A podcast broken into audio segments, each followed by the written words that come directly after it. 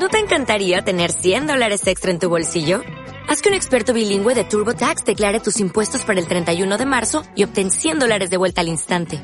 Porque no importa cuáles hayan sido tus logros del año pasado, TurboTax hace que cuenten. Obtén 100 dólares de vuelta y tus impuestos con 100% de precisión. Solo con Intuit TurboTax.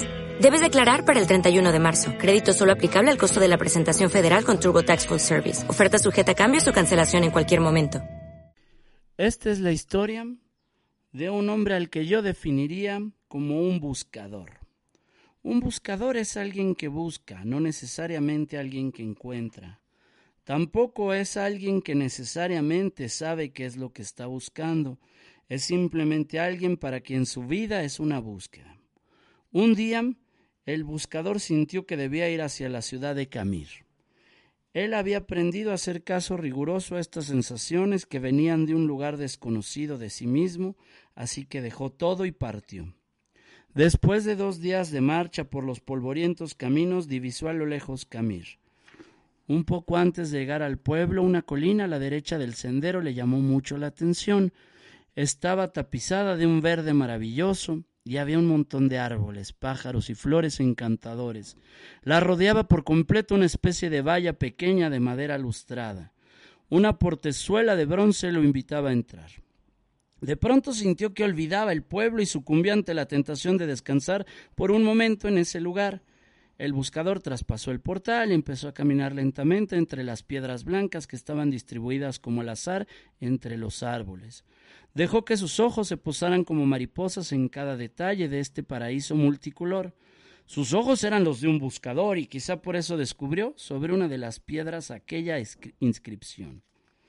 Abdul Tarek vivió ocho años, seis meses, dos semanas y tres días.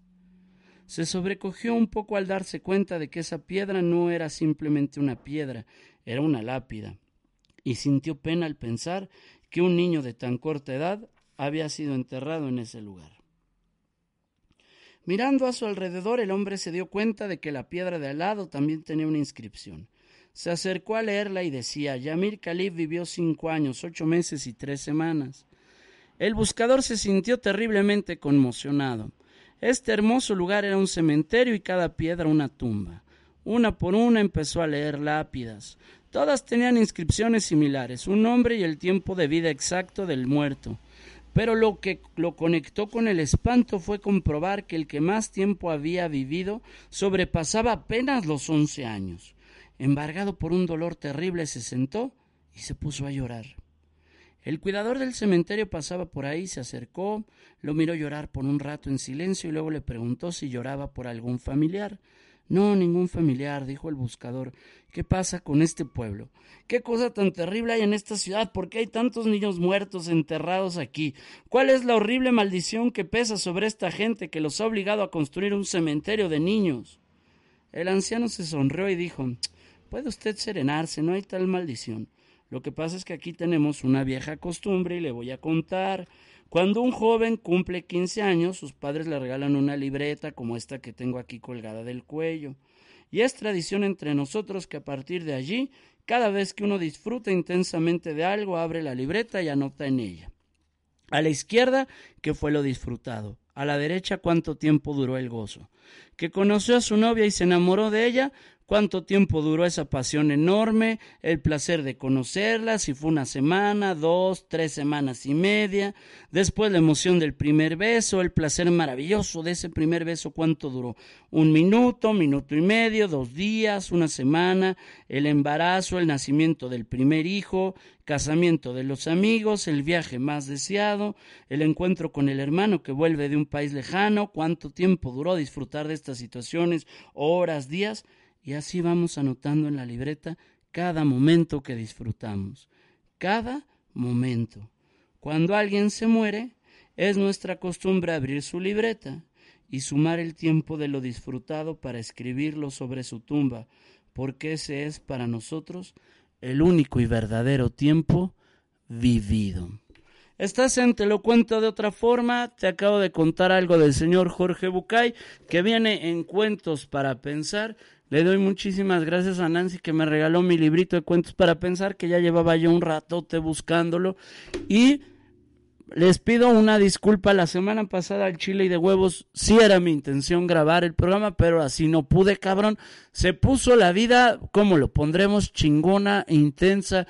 Tuve demasiado trabajo, gracias a Dios. Parece que ya estamos resurgiendo de entre el puto apocalipsis, maraña descomunal que representó el coronavirus time for the people very nice. Yo con mis Reebok, Tutus Nike y pues ya empezamos a cotorrear y la semana pasada sí estuvo muy pinche intensa. Tuve un chingo de jale, gracias a Dios. Y al chile no te pude grabar el te lo cuento de otra forma. Pero hoy cumplo cabalmente, aquí estoy cotorreando. Y empiezo con este hermoso cuento del señor Jorge Bucay. Para la banda que no lo topa, pues es un terapeuta gestalt. La gestalt es una rama del psicoanálisis de un discípulo del señor Sigmund Freud que se llamaba Fritz Perls pues, ¿qué se saca de onda Fritz Perls? Le dice a Sigmund Freud, al chile estás muy putorate, me saca de onda que eres muy perico, yo traigo otro rollo, este carnal es teatrero, Fritz Perls, no Sigmund Freud, Sigmund Freud es psicoanalista y, le pegaba al pasador, al cocodrilo, al venga chepacam, y Fritz Perls pues era hijo de teatreros, le gustaba el arte, se hace budista y empieza a enlazar y de ahí como todas estas corrientes nuevas psicoterapéuticas vinculadas al arte se las debemos a don pinche loco del Fritz Perls. Y este carnal, que se llama Jorge Bucay, pues es un gran escritor, cuenta cuentos, terapeuta gestalt, un gran vendedor, cabe destacar, este cabrón es muy, pero muy, pero muy pinche famoso, muy hacedor de lana, muy comercial hasta su puta madre, pero es chingón y me gusta este cuento y voy a estarte leyendo cuentitos así para comenzar porque a veces no, no traigo de dónde empezar el tema. Y pues evidentemente el tema de aquí es cuánto, eh, qué tiempo es lo realmente vivido. ¿A qué cosas le damos el valor y lo contabilizamos como que valió la pena dentro de este mágico mundo caótico llamado planeta Tierra? Ya lo hemos hablado en distintos programas, güey, que tenemos esta pinche idea que lo verdaderamente importante es acumular pendejadas y producir pendejadas. Que nuestro tiempo está dividido en trabajar y en comprar. Básicamente todo lo que tenga que ver con el dinero, qué cosas hago para obtener dinero y cómo invierto ese dinero, en qué, qué chingaderas consigo a partir de mi dinero. ¿Ok? Bueno, y aquí dice, mira, pues tal vez lo importante no es tanto el en qué gastas, no dice que ahí en la puta libretita contabiliza, no, pues que este vergas se compró una pinche camioneta y que una televisión Smart TV y que tenía dos muñecas inflables y un pinche vibrador, porque así estaba de torcido el güey. Mientras se cogía sus muñequitas inflables, le gustaba meterse un vibrador en el ano para sentir la emoción de la tecnología por delante y por detrás. No, dice, más bien es qué cosas te dieron emoción y esas las contabilizamos. Yo me pregunto, si empezara yo a contabilizar, pues estas cosas trascendentes, el primer palo, qué tal o chido o no chido salió, de entrada da emoción, ¿no? Ya a la hora de que lo vives es bastante decepcionante porque no sabes ni qué hacer y da un chingo de miedo. Pero, pues antes de que, de que ya estás ahí en el momento cumbre, estás todo emocionado de no mames, por fin voy a conocer ese pinche misterioso mundo del, del tras, tras bambalinas, tras el abrir de las piernas y ese pinche mágico y fosforescente tesoro que porta ahí la persona en cuestión, ¿no? ¿A qué cosas le damos valor? A los momentos.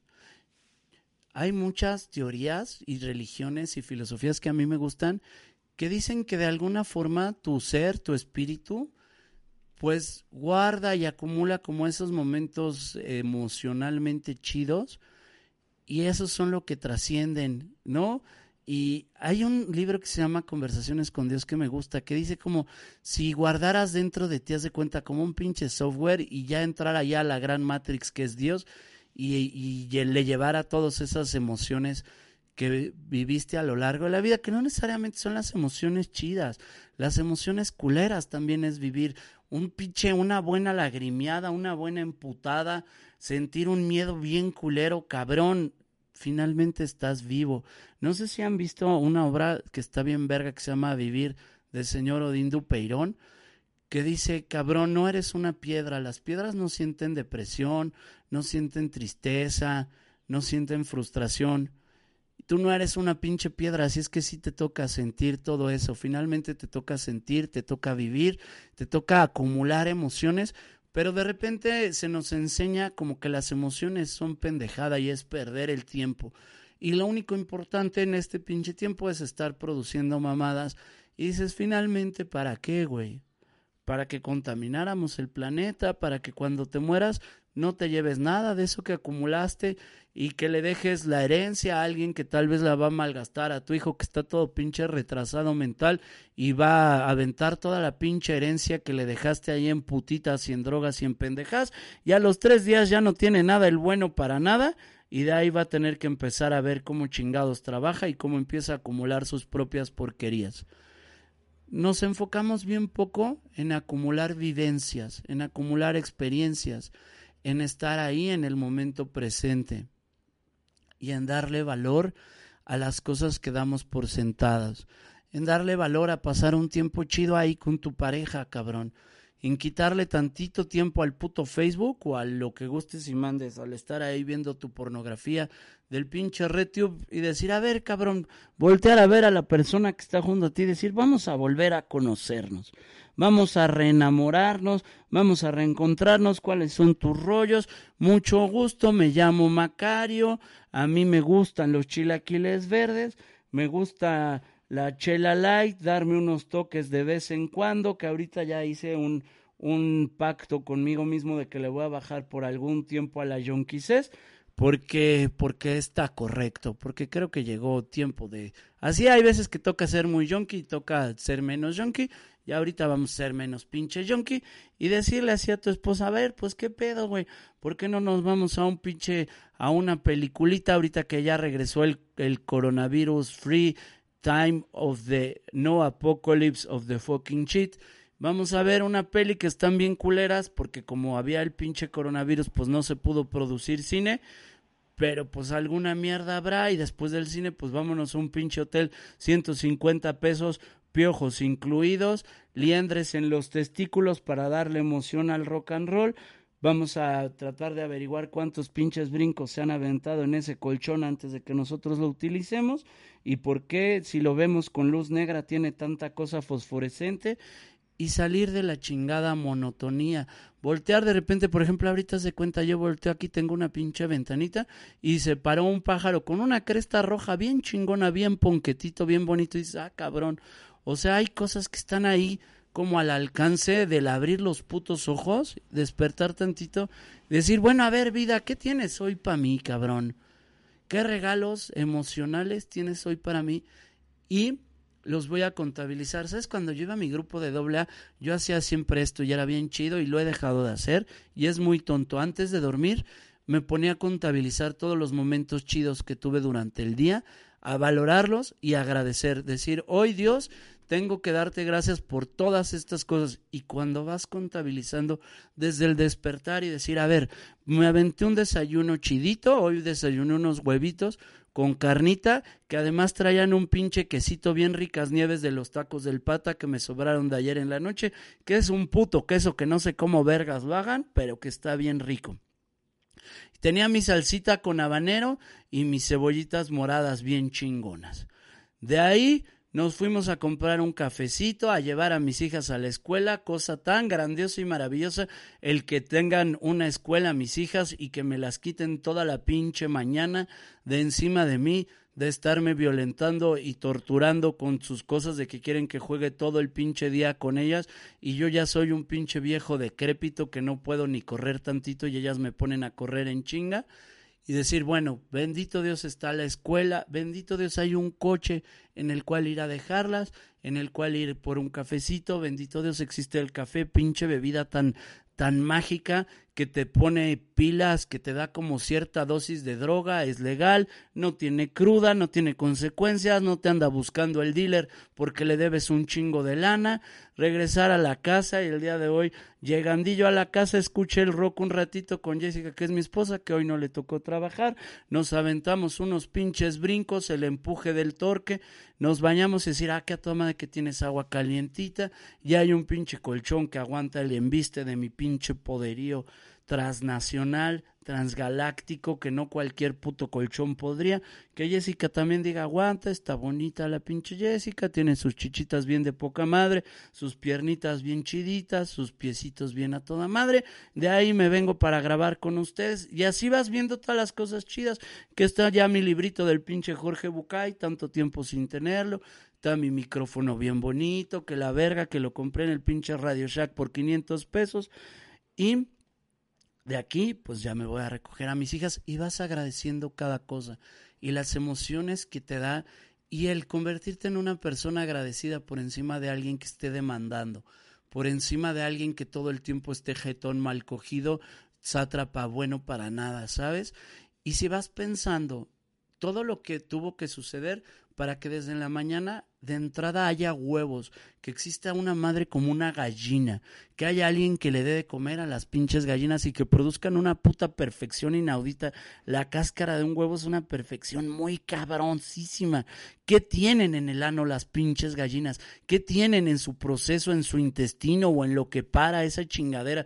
Según yo es como la menstruación, según yo el, el que avienten huevo, creo que esa madre normalmente no se iba a hacer un pollito, sino son como los, los no fecundados, que es como cuando a las mujeres les chorrea la melcocha, les sale el aceite, que ese no iba a ser un bebé, no, creo, así entiendo yo que son los huevos que nos comemos, nunca iban a ser un pollito no están fecundados esas madres, pero las gallinas igual avientan ahí como sus chingaderillas, ¿no? Dices, no mames, pues qué pinche mundo tan sabroso que pueda yo comerme la menstruación de un animal y que sepa tan sabroso con choricito y con tu pinche cebollita y, y tus alas y bien vergas, ¿no? Y que haya un cabrón que haya descubierto que eso se come, y que haya un cabrón que lo trabaje y el pinche señor Bacocho todos los putos días se despierta a las 4 de la mañana para que tú y yo tengamos huevitos, y que haya otro güey que le gusta matar marranitos y que el pinche marrano aviente algo tan chingón como su carne y su choricito.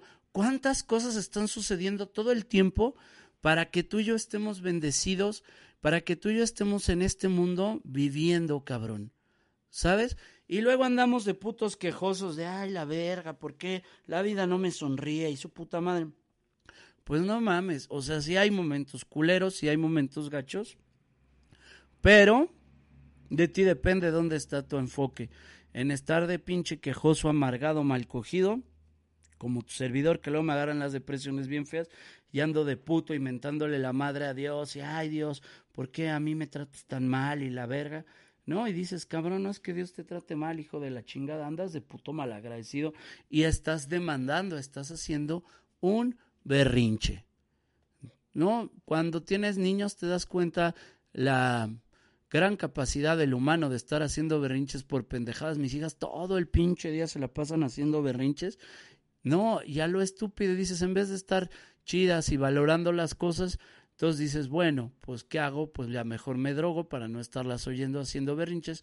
Pero ya les dije que ahorita un tiempito vamos a bajarle a la yonquisés, vamos a bajarle a la drogadicción, le bajo a las drogas, le subo a la coca light, empiezo a coger más, jalada de choricito y a valorar las cosas y empezar a abrir los ojos ante esta mágica aventura de la vida.